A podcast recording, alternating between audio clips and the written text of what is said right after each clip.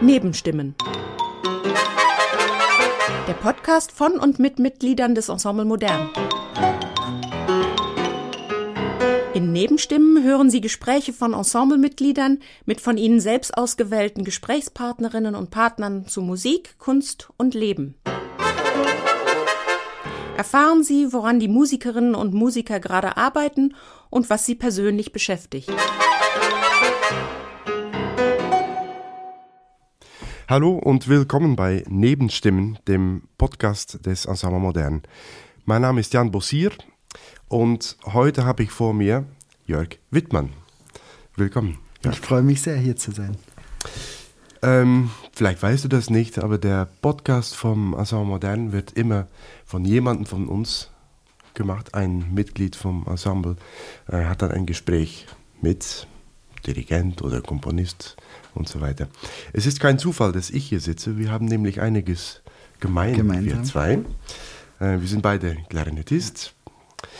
Wir sind beide Komponist Richtig. auch. Zwar in einem total unterschiedlichen Stil, macht aber nichts. Wir dirigieren beide, wir unterrichten beide an der Hochschule.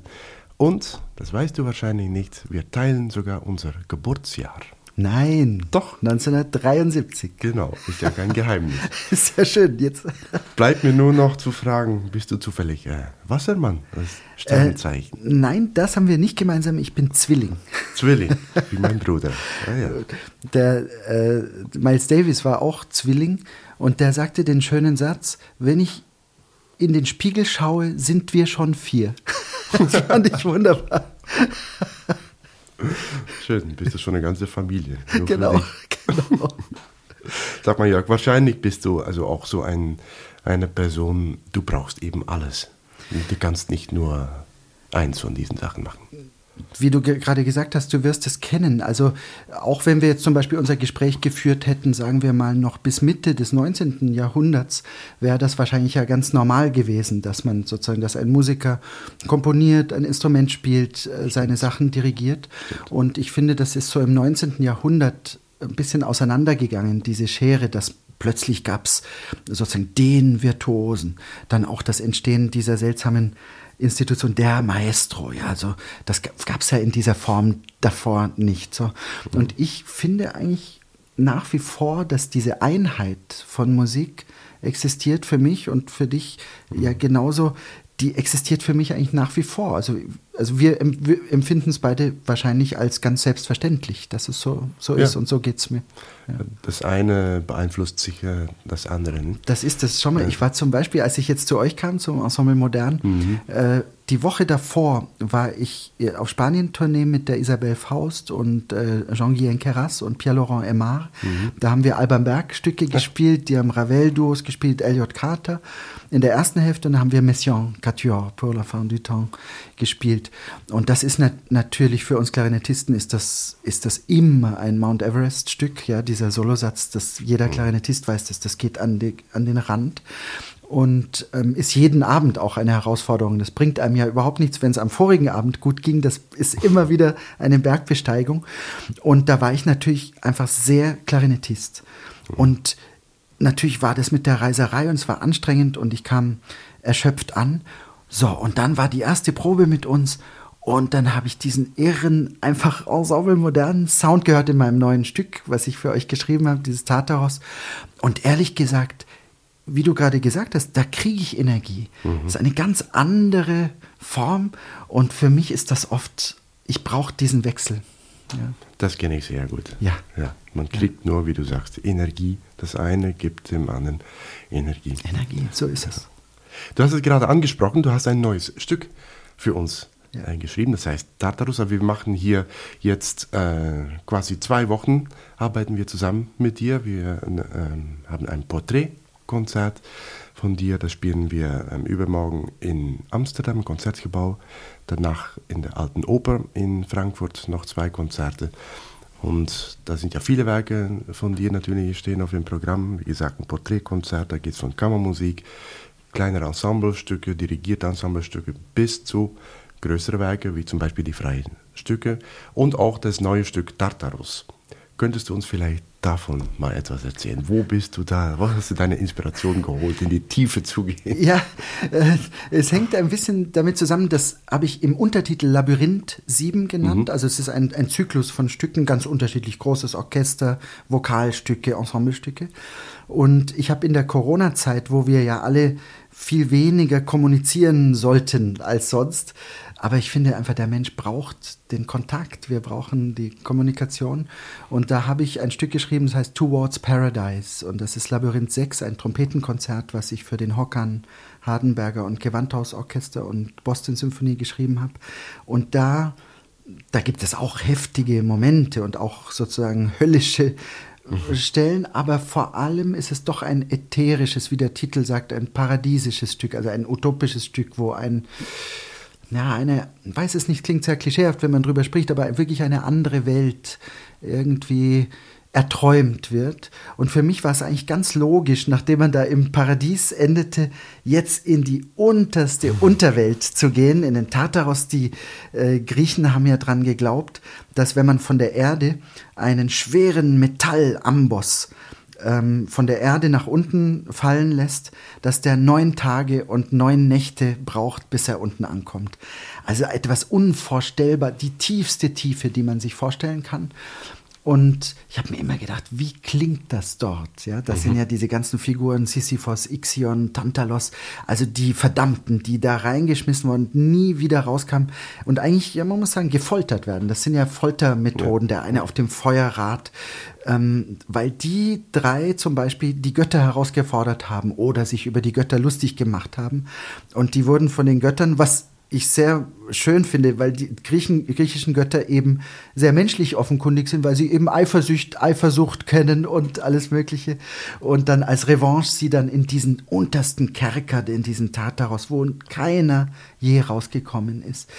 Also das wollte ich klanglich in diesem Stück und gleichzeitig wollte ich einfach für euch ein Stück schreiben, was ähm, also ihr habt natürlich diese riesen Bandbreite und spielt auch die zartesten Sachen natürlich wunderbar. Aber ich habe mir gedacht, wirklich ein Fortissimo-Stück neun Minuten zu schreiben und jeder spielt durchgehend. Mhm. Das ist, glaube ich, auch für die Bläser, es ist tatsächlich ja. wirklich anstrengend, durchgehend ja. diese Kraft und Energie. Und da habe ich mich die letzten Wochen und Monate, muss ich sagen, in dieses Stück, in diesen Tartaros hineingeschmissen. Und, und ich muss das wirklich sagen, mir ist das so eine Freude, über Monate gewusst zu haben, wer es spielt. Weil ganz ehrlich gesagt, so ein Stück traut man sich doch als Komponist auch gar nicht jetzt für jemand anders zu schreiben. Also für mich sind oft äh, Stücke nicht abstrakt, ja. sondern wirklich für, für, für, die Leute gedacht. Ja. ja. Du hast auch irgendwann in der Probe gesagt, es ist wie nach Hause kommen. Also du kennst ja. das Ensemble äh, sehr gut natürlich. Ähm, ich bin hier seit ähm, muss ich mal nachrichten, sieben, acht Jahren. Dein erster Kontakt liegt wahrscheinlich schon lange davor. Wie war dein erster Kontakt? Ja, das eigentlich? ist sehr schön, weil in diesem Programm, was wir jetzt machen, was du gesagt hast, in der Alten Oper und in Amsterdam, spielen wir am Schluss des Programms meine freien Stücke. Das war mein erstes Stück, was ich für das Ensemble Modern geschrieben habe, und zwar vor exakt 20 Jahren. Ja. Also das war das erste Stück, wo ich als junger Komponist zum ersten Mal für das Ensemble schreiben durfte. Und in der Zwischenzeit haben wir uns natürlich immer wieder kennengelernt, waren dann auch immer wieder Jahre dazwischen. Aber ich finde wirklich mittlerweile und auch gerade in dieser Probenphase jetzt, ich empfinde das wirklich so musikalisch hier wirklich nach Hause kommen zu können. Also erstens technisch gesagt, auf welchem Niveau eine erste Probe, ein erster Durchlauf von Tartaros stattfinden kann. Also da sind viele andere Orchesterensembles froh, wenn das der, der Endzustand nach den Proben ist. Wenn man auf diesem Niveau beginnen kann und was ich so genossen habe, dass ich den Eindruck hatte, dass man wirklich an die Grenzen gehen kann und wirklich jedes kleinste Detail, freie Stücke proben zum Beispiel, wirklich wirklich ausprobieren kann. Und bis der Klang so ist, dass es, so hatte ich den Eindruck diesmal, dass wirklich jeder versteht, Mensch, oh, das hat sich gelohnt, jetzt klingt es noch schöner. Ja. ja. das freut mich natürlich sehr, so, das ist so ein Lob so. äh, zu das hören. Das ist wirklich so. Ja, ähm, also wir erfahren dich jetzt auch natürlich als, als Dirigent, du dirigierst auch deine eigenen Stücke. Was mir bei deiner Arbeit sehr auffällt, ist, dass, dass du tatsächlich so sehr ins Detail gehst und gehen kannst, wahrscheinlich hoffe ich.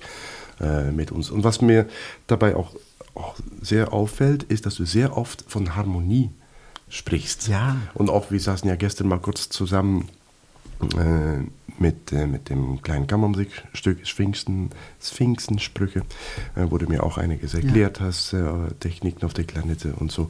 Und auch da hast du ständig von Harmonien gesprochen, die auf dem ersten Blick vielleicht nicht sichtbar sind. Du sagst auch da eine Dominante und dann eine Auflösung und das finde ich total interessant. Wo hast du also ich bin mir sicher, dass du aus, aus der Klassik, du beschäftigst mhm. dich auch mhm. mit, äh, mit, äh, mit anderen Stilen wie Klassik und, und so weiter. Ähm, da hast du dich natürlich von Harmonie beeinflussen lassen. Inwiefern kommt diese Harmoniekenntnis dann in deinen Stücken? Ah ja, das äh, ist eine durch? wahnsinnig schöne Beobachtung, weil für mich in der Musik tatsächlich auch beim Dirigieren sozusagen neben dem Rhythmus und allen anderen Parametern der Musik tatsächlich diese harmonischen Fortschreitungen so wichtig sind. Also und es kommt, wie du sagst, absolut aus der Klassik. Also jetzt provokant gesagt, also eine diese frühe A-Dur-Sonate von Schubert Klavier da di, di, ist für mich im Prinzip nichts anderes als Opus 1 von Alban Berg Klaviersonate. Ba, di, di. Also ein Auftakt ist immer noch ein Auftakt. Mhm. Die Sprache ist eine ganz andere, aber Spannung, Entspannung, Auftakt, Downbeat, diese Sachen also sind mir im Musizieren, aber vielleicht, weil wir eben auch Instrumentalisten sind. Also für uns ist das doch, ich finde, es macht einen Riesenunterschied, ob wo eine Phrase hingeht, ob, ob es sozusagen ein Suspense ist und eine Auflösung folgt. Und deshalb ist mir selbst in dem größten Lärm von diesem Tartaros, was ja wirklich fortissimo äh, neun Minuten durchgehend ist, ist mir wichtig, das zu strukturieren, dass man ein paar Anker hat, wo man wirklich hört, das ist quasi A-Moll. Oder ich habe auch mit ja. den jungen Akademisten von euch an der, meiner Fieberfantasie gearbeitet, die ganz toll in der alten Oper gerade die Fieberfantasie gespielt haben äh, bei diesem Projekt zweimal hören, was ich auch ein wunderbares Projekt finde. Und da habe ich auch ganz viel über Harmonik gesprochen. Du hast vollkommen recht. Ja, also diesen, da gibt es einen Anfang und einen Schluss. Am Anfang in den Geigen, am Schluss im Klavier. Da habe ich gesagt, ja, das ist eigentlich B-Moll. Die haben mich erst mit großen Augen angeschaut und dann am Schluss haben sie da wirklich verstanden, dass das eigentlich B-Moll mit ein paar Blue Notes ja. im Prinzip ist. Also ich denke tatsächlich, selbst im größten Lärm und auch im Komponieren, tatsächlich immer auch neben dem horizontalen diese vertikalen Zusammenklänge. Das ist mir tatsächlich wahnsinnig wichtig. Das finde ich eine ganz schöne Beobachtung. Ja. Sehr wichtig, Harmonie war, war immer, es zeigt eigentlich alles, es zeigt die Richtung in der Musik, es zeigt die Phrasierung. Alles, also es ist, ja. ja. Genau, das bringt mich eigentlich zu einem anderen Thema, was, was mich selbst sehr interessiert und jetzt, wo ich mal dir gegenüber sitze, frage ich einfach mal, ähm, es gibt die historische Aufführungspraxis und ich bin mir sicher, du hast dich damit beschäftigt als Klarinettist. Aber es gibt auch, ähm, wie soll ich sagen, ähm, die andere Auffassung, dass es ist der Mensch, es ist die Person, der Musiker von heute, mhm. der heute mhm. am Instrument mhm. sitzt. Und ob wir dann Klassik spielen oder neue Musik, spielt eigentlich keine Rolle mehr. Mhm. Es, es, ist der Charakter. Richtig. Ähm, also ich, ich, ich muss selber sagen, ich hatte mal eine Zeit, wo ich mich natürlich auch sehr, sehr mit, mit der historischen Aufführungspraxis beschäftigt habe. Und ich war da ein bisschen Hardliner, ob, obwohl ich nie historische Klarinette gespielt habe. Aber ich habe mich mhm. mit dem Stil beschäftigt ja. und ich dachte, das ist jetzt die mhm. Wahrheit. Aber es gibt dann andere Menschen, andere Musiker, die mir eindeutig gezeigt haben, hm, es gibt noch eine andere Wahrheit. Ja, aber das finde ich aber ja. schön, wenn du selber sozusagen diese Überzeugung hast, aber dann gleichzeitig diese Offenheit hast zu sagen, Mensch, vielleicht ist es doch nicht die einzige Wahrheit, sondern weil du das Wort Wahrheit sozusagen ja, ja. Äh, gesagt hast. Und so geht es mir auch. Also ein ganz extremes Beispiel ist zum Beispiel unser äh, geliebtes Stück Gran Partita von Mozart, was ja eine so äh, einzigartige Besetzung auch ist. Zwölf Bläser, Kontrabass. Und äh, da gibt's, ist zum Beispiel meine Lieblingsaufnahme eine, die mit historischer Aufführungspraxis gar nichts zu tun hat. Sogar vom Instrumentalspiel wäre es gar nicht akzeptabel heute. Es ist trotzdem meine Lieblingsaufnahme. Das ist Wiener Philharmoniker mit Furtwängler. Das, da ist ein Geist drin und die spielen ein Forte so schön, dass es meine Lieblingsaufnahme ist. Zum Beispiel auch ähm, wenn es um ihnen um Präzision gegangen wäre, wenn der erste Akkord, die, die treffen sich in diesem B-Dur-Akkord innerhalb von einer Sekunde, treffen die sich, ja, und da, wenn sie gestört hätte, hätte man schon nochmal sagen können, Mensch, Freunde, wir fangen nochmal an. Es hat sie aber nicht gestört. Und wir Bläser heute, wir spielen ja sehr oft, wenn wir so Grand Partier spielen, ich übertreibe, dong, dong, dong, dong, oh, ist nicht zusammen. Und alle spielen sozusagen fest und hartes Forte. In dieser Fortwängler Wiener Philharmoniker-Aufnahme das ist ein so weiches Forte. Natürlich nicht zusammen, klar. Aber und ich glaube, und das bei Furtwängler oft, im ersten Akkord zu hören, dass dieses Stück fast 50 Minuten dauert. Also diese Architektur ja. ist schon im ersten Klang. Und zum Beispiel bei uns, wenn wir jetzt, als, jetzt müssen wir kurz ein bisschen Clarinet-Talk machen, bei uns so Gabelgriffe, also so, es ist unangenehm das funktioniert da kaum, ja. Da ist ja die unangenehm.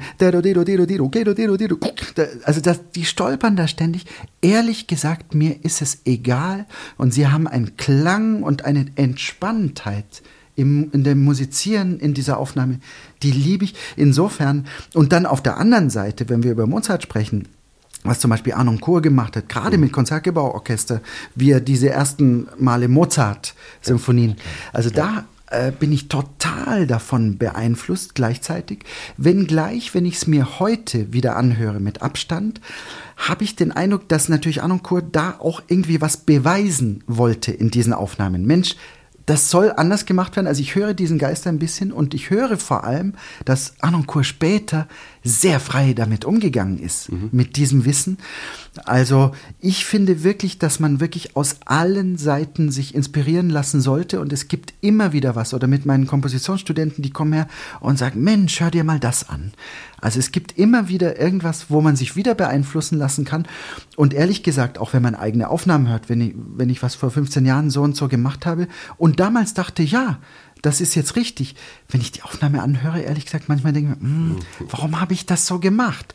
Also man verändert sich ja auch und das ist auch wichtig. Ja, und das ist auch gut und vielleicht notwendig. Notwendig. Stell dir ja. mal vor, wir würden es ja. immer noch gleich machen. Das wäre Stillstand und das ist der Tod der Kunst, der Stillstand. Ich finde es sehr wichtig, dass man auch weiß, was in, in, in, der Geschichte passiert ist und dass man dann eine, eine, Meinung hat zu dem Stil und dann kann man damit umgehen. Genau, genau, ja.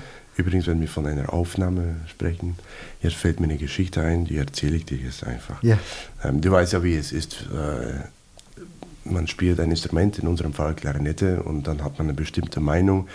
Und ähm, es gibt nicht so viele andere Klarinettisten, wo man sagt, oh, wow. Ja. Oder, aber ich war mal unterwegs mit dem Auto, habe Radio angeschaltet und da klang, schon mittendrin, Mozart, äh, Klarinettenquintett.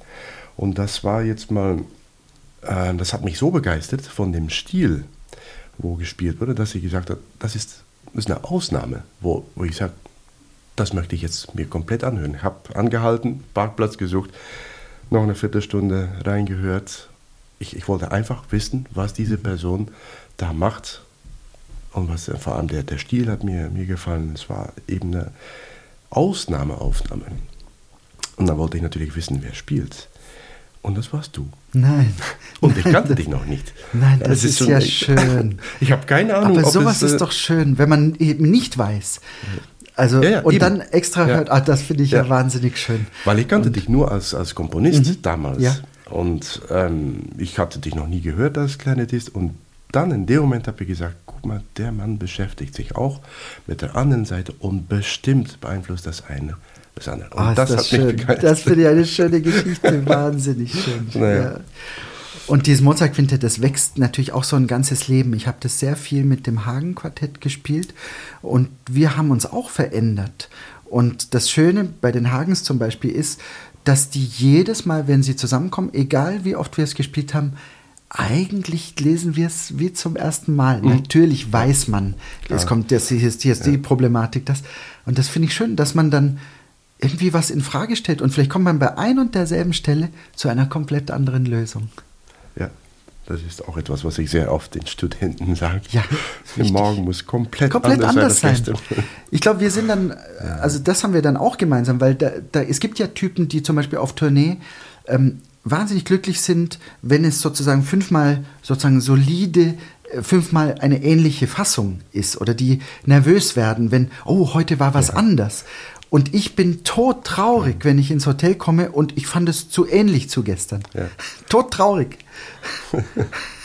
Geht mir ähnlich, genau. Todtraurig, aber wir lachen viel heute. Finde ich schön. Und Ja. nach diesem äh, Stück Tartaros, das wir heute Morgen noch geprobt haben, übrigens, wie du sagtest, in die Tiefe geht es mit allen tiefen Instrumenten. Es gibt nur ein Piccolo, äh, was eigentlich Richtig. hochspielt. Ansonsten hast du alle, Richtig. Äh, also die tiefen Streiche, Bratsche bis, äh, also ab, Bratsche runter. Bei uns, wir spielen Kontrabassklarinette, Kontraforte und so weiter. Nur Piccolo. Hat, hat Piccolo eine Funktion? Ja, äh, ja, du hast vollkommen recht. Also ich war, es war mir wichtig, dass es keine Geigen gibt in diesem Stück. Äh, da habe ich am Anfang sogar noch Skizzen geschrieben mit Geigen und das war dann irgendwann klar, ich brauche diese Tiefe. Und die Piccolo spielt sehr viele Passagen gar nicht. Also der hat die meisten Pausen in dem ganzen Stück. Das ist der einzige, der wirklich mal viele, Pause viele. Pausen, Pausen hat. Ähm, und der ist bei dramaturgisch wichtigen Sachen und ich finde auch im Klang, dass sozusagen es ja nicht diese Tiefe aushebelt, sondern umso mehr zeigt, wenn ich da sozusagen einen grellen Stratosphärenregister habe, was da pfeift und uns in die Ohren pfeift, da habe ich sozusagen noch viel mehr Fallhöhe und man sieht noch mehr den Abstand zu dieser Tiefe. Das war meine Idee Ja. dabei. Schön. Gut, das finde ich ein schönes Schlusswort. Wir freuen uns sehr auf die Uraufführung, die wir, wie gesagt, im Konzertgebäude in Amsterdam, Amsterdam, ja. spielen. Und dann nächste Woche haben wir noch zwei Konzerte hier in der Alten Oper. Und darauf freuen wir Ja, ich, ich freue mich sehr. Vielen Dank für die Einladung zu diesem Podcast. Endlich konnten wir auch so, einmal auch als, auch als Klarinettisten. Es hat mich wahnsinnig gefreut, deine Geschichte. Und es ist tatsächlich so, diese zwei Wochen jetzt vor Weihnachten, intensiven Wochen, aus, wo wir in der Unterwelt viel sind, im Tartaros. Aber aber es ist tatsächlich, ich muss das nochmal wiederholen, die, eine musikalische Familie, wo ich mich wirklich fühle, tatsächlich wie nach Hause kommen und ich werde euch vermissen, aber da denke ich noch nicht dran, weil wir haben jetzt intensive Konzerte Genau, vor uns. Ich steht freue mich sehr bevor. darauf. Danke dir. Vielen Dank. Das war Nebenstimmen, der Podcast von und mit Mitgliedern des Ensemble Modern.